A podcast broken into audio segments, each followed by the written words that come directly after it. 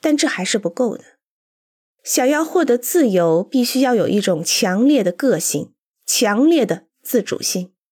同时，你们还应该具有我所有的另一种基本品质，这就是顽强，一种真正纯粹的顽强。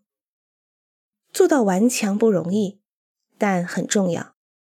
这必须是一种崇高的顽强，必须而非只是。当你处在艺术圈，并不需用崇高的顽强感去创造崇高，你可以置身圈外。但你不要太进入艺术。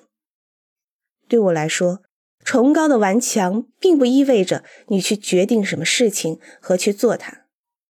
顽强是不够的，因为你也许会做错事。这不是顽强，而只能说是愚蠢。所以说真的，顽强必须与另一个更重要的品质联系在一起，这就是启蒙智慧。你必须具有某种吸纳能力，你应该既有智慧，而同时又具有吸纳能力。你必须聆听别人所言，这是非常重要的，因为这是矛盾的。一个人只是固执己见很容易，你不用听任何人所言，你只是做你想做的事情，但这不好，事实上也很无趣。你必须顽强，而同时坚韧，具有吸纳能力。